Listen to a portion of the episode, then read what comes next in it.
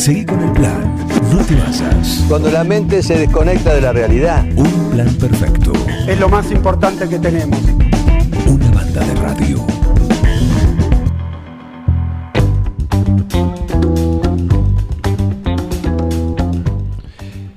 Si uno recién nos, nos decía nuestro meteorólogo que acá en 9 de julio la temperatura está en los 6 grados. Eh, no me quiero imaginar cuánto está en, Puerto Madryn.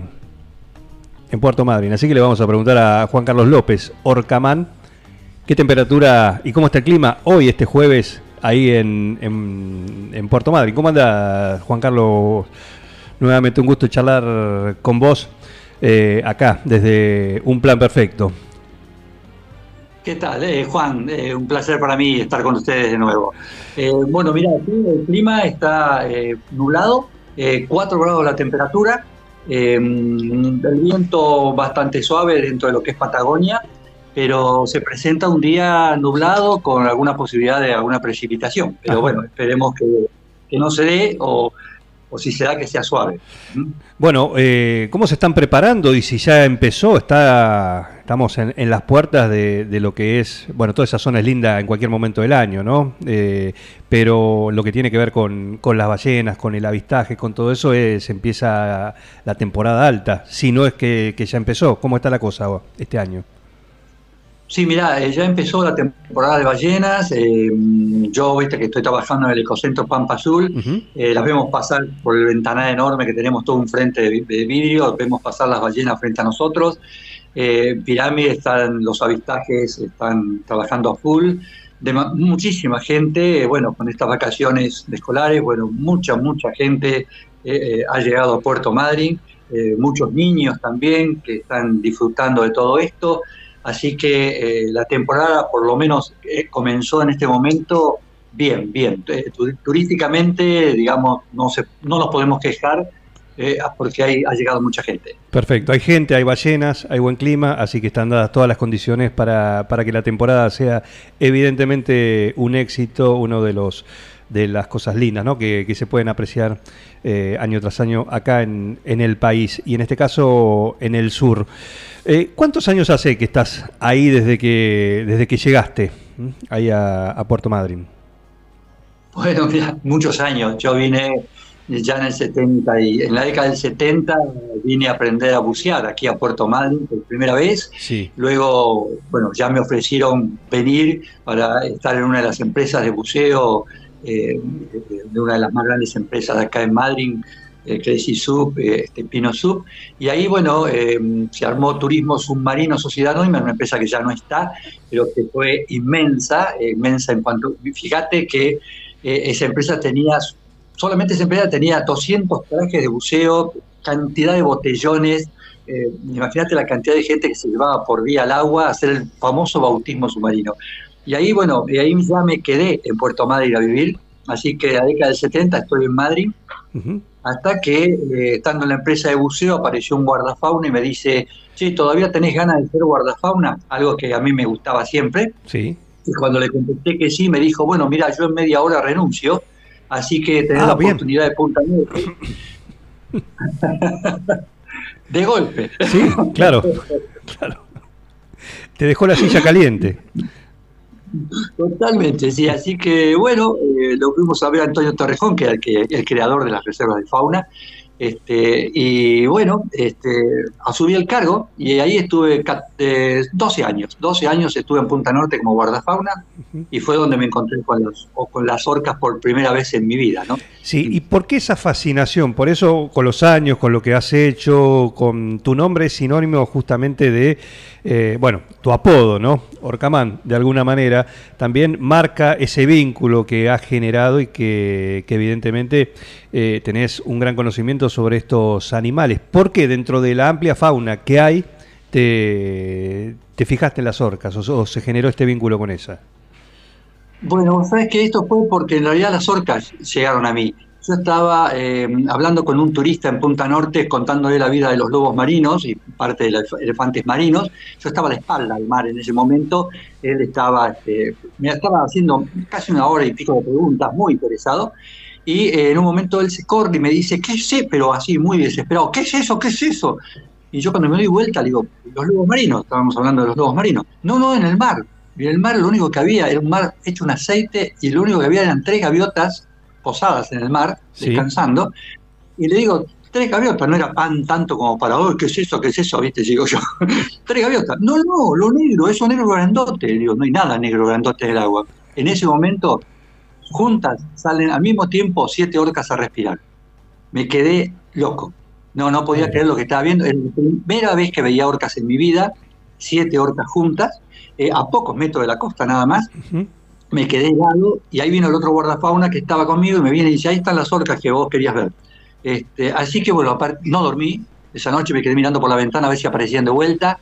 Eh, no, no. Eh, me, se hicieron dueña de mi corazón, ¿viste? Entonces, bueno, a partir de ahí comencé a verlas cada vez que pasaba y, y bueno, apareció Roger Payne, ese famoso investigador eh, norteamericano de ballenas que empezó los trabajos de ballenas aquí en Península Valdés. Sí.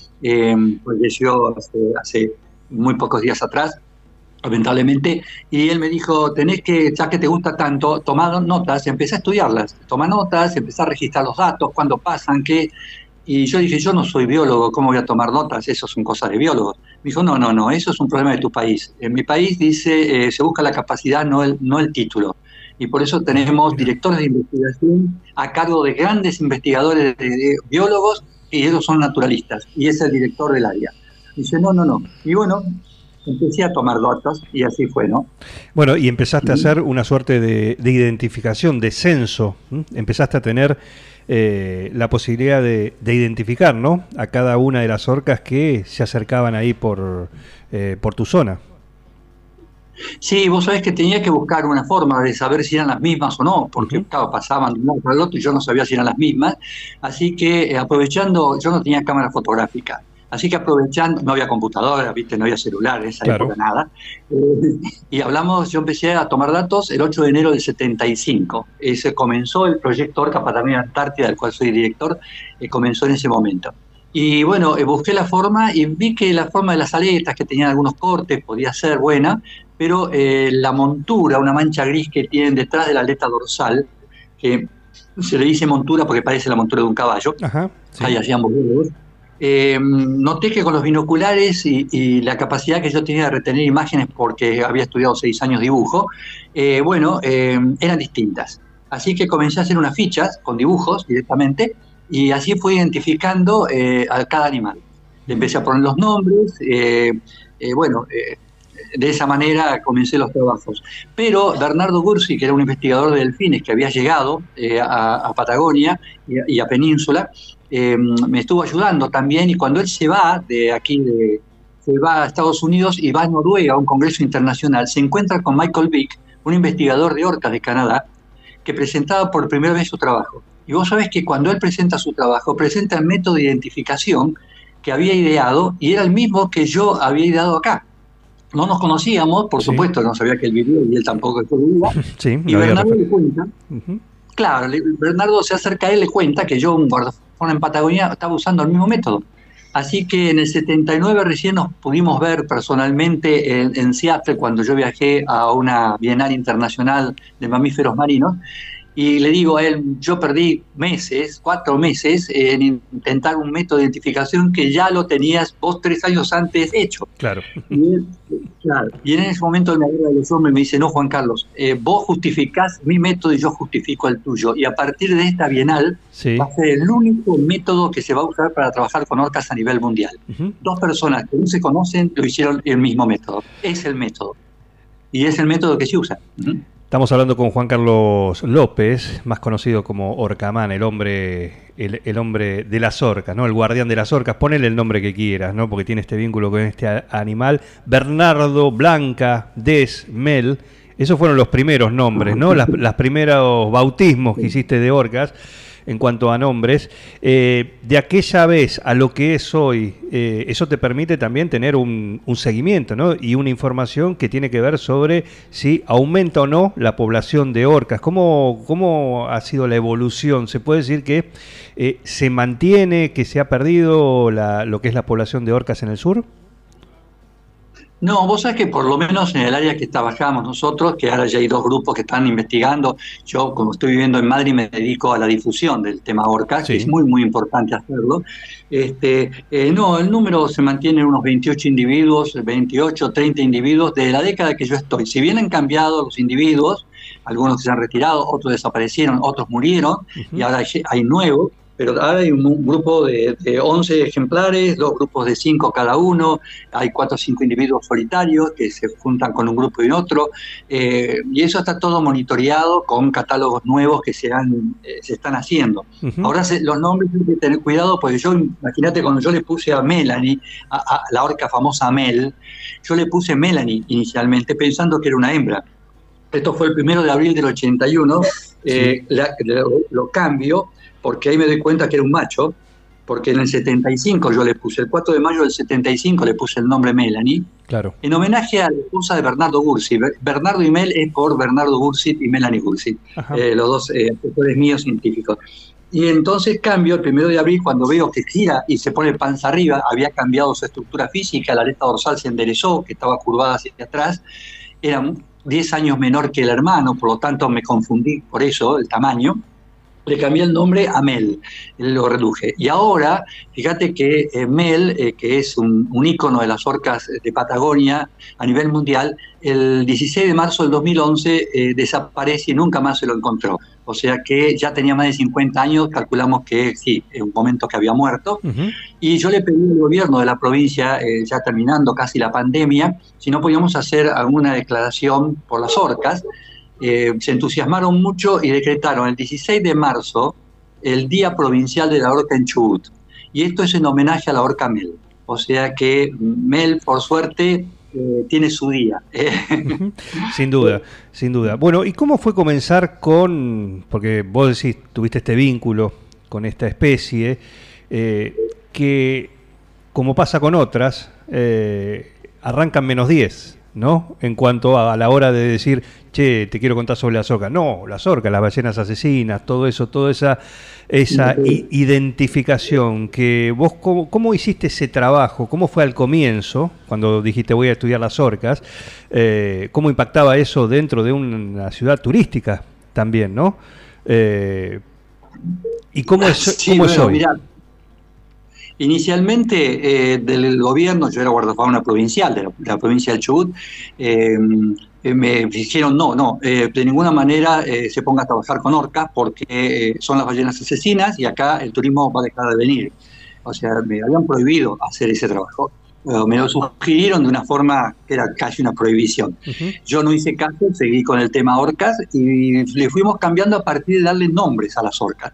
Primero los, los guías que llegaban a Punta Norte con la gente, todo decía, ahí están las orcas asesinas, la ballena asesina, esto, el otro.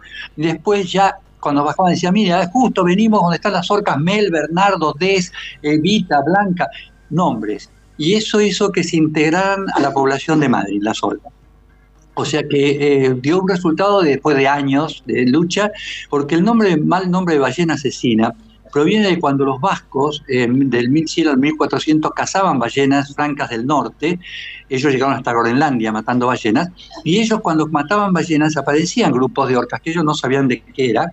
Y le pusieron el nombre de asesina de ballenas. No ballena asesina, asesina de ballenas. Ajá. Eh, En realidad los asesinos eran ellos que estaban matando ballenas, pero bueno, resulta de que cuando llegan las flotas norteamericanas e inglesas al lugar, se encuentran con el nombre asesina de ballenas y lo cambian al inglés. Y ahí queda como ballena asesina. Claro. Y hay una diferencia total para nosotros, ¿no? Bien. Sí. Bueno, pero eso hoy por hoy se ha, se ha dado vuelta. También eh, Sí, sí. se ha convertido en, una, en un animal eh, amigable, ¿no? De alguna, de alguna manera. ¿Y cómo es esa tarea que, que- que haces ahora en este nueva, eh, en nuestro nuevo estadio, ¿no? De tu, de tu carrera en la cual justamente estás eh, abocado a eso, a la, a la docencia. Algo que empezó con, con el libro. ¿Cuánto influyó el libro, Orcas, Mito y Realidad? Entre el mito y la y realidad. Mira, influyó mucho. Primero porque, bueno, yo no pensaba escribir un libro. Cuando Sudamericana me llama y me dice, mira, sabemos que usted quiere escribir un libro. Le digo, no, yo no quiero escribir ningún libro, yo no soy escritor. Me dice, no, pero nos dijeron que usted que habló mucho sobre orcas y nosotros queremos un libro suyo y lo vamos a imprimir nosotros. Y bueno, era una oportunidad única. Así que me dieron nueve meses, eh, ahí salió el libro que vos nombraste. Eh, fue una forma de llegarle a la gente que fue muy importante. Muy, se imprimieron 5.000 ejemplares, ahora se consiguen, pero mm, de casualidad, esos ejemplares. Por eso reedité el libro este, ahora tiene el nombre Orca Supremacía en el Mar, este, que tiene más de 300 páginas, el doble de las páginas del primer libro, eh, con el cual llego con mucha más información a la gente. Y, el tema de educar fue fundamental. Primero porque cuando dejé de ser guardafauna, eh, la municipalidad me llamaron para ser profesor del Club Municipal de Ciencia. Y yo daba temas reservas de fauna, parques nacionales y Antártida. Y entonces eh, podía explicarle a todos esos niños, miles de chicos de 8 a 14 años, eh, a 12 años, perdón, em, el tema de las orcas y el tema de la fauna y la, conservación. Y ellos transmitían a sus papás y a sus maestras. Así que fue algo fantástico hasta que luego pasé a ser guardaparque del Doradillo, tratando con la gente y cuidando ballenas francas. Y bueno, cuando el ecocentro Pampa Azul de privado pasa a ser municipal, eh, la gente que lo tuvo durante 22 años decidió dejarlo, la municipalidad asume todo ese edificio, me llaman del municipio y me dicen, te necesitamos en el ecocentro. Eh, y ahí soy el anfitrión del ecocentro eh, y doy charlas justamente, tiene un auditorio alucinante con más de 100 personas sentadas y ahí doy dos, tres veces por semana charlas sobre orcas educando sobre el tema, contando cómo empezó la investigación, por qué hay que verlas libres, por qué no hay que ir a los acuarios realmente a verlas en cautiverio. Eh, estamos haciendo un trabajo grande y tenemos la suerte de que el ecocentro tiene una réplica exacta, exacta, tamaño natural de Mel, eh, colgada en el techo que se mandó a hacer en Estados Unidos y es una maravilla esa orca, donde doy talleres también para niños eh, chiquitos sobre orcas, aprovechando esa imagen que está ahí, que es que es sublime, ¿no? Si te dicen Juan Carlos en la calle, ahí en Madre, te das vuelta, o si te dicen Orcamán, eh, pasa lo mismo.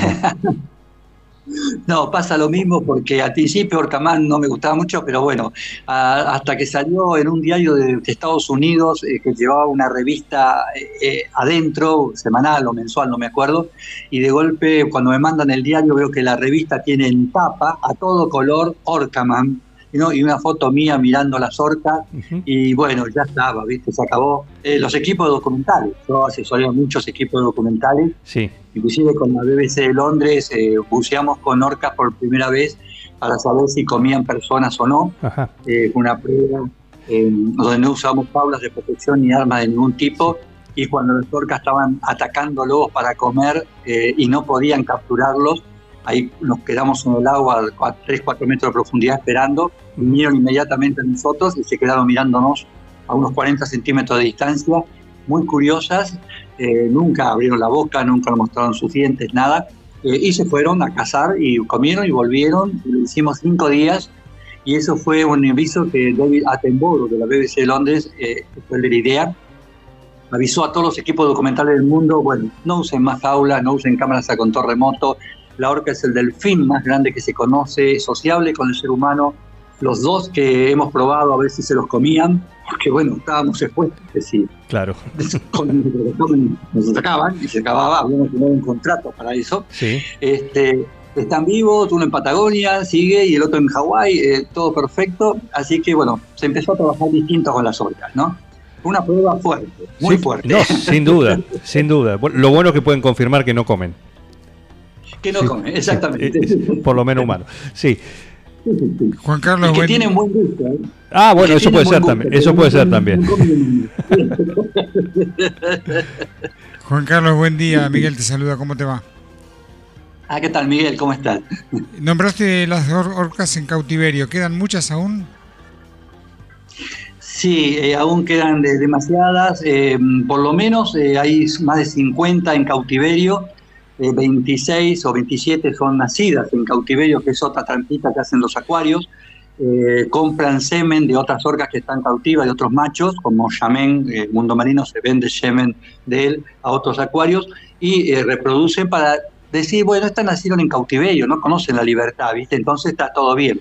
Pero eh, esto no es así. Hay más de 40 muertes en SeaWorld de, de orcas y cuando, bueno, sucedió ese accidente de la orca Tiricum que mató a la instructora, eh, en pleno show.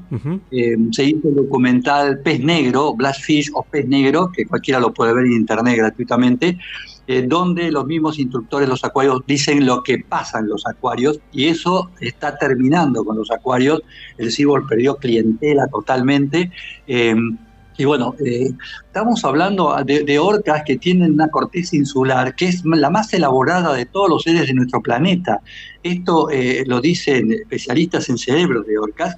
Tiene una conciencia sumamente desarrollada que implica emociones, compasión, empatía, percepción, autoconciencia y relación interpersonales. O sea, eh, inclusive tienen este, eh, la zona paralímbica eh, doble como para eh, que no se sabe por qué razón tienen doble ellos y no nosotros, pero realmente es importantísimo.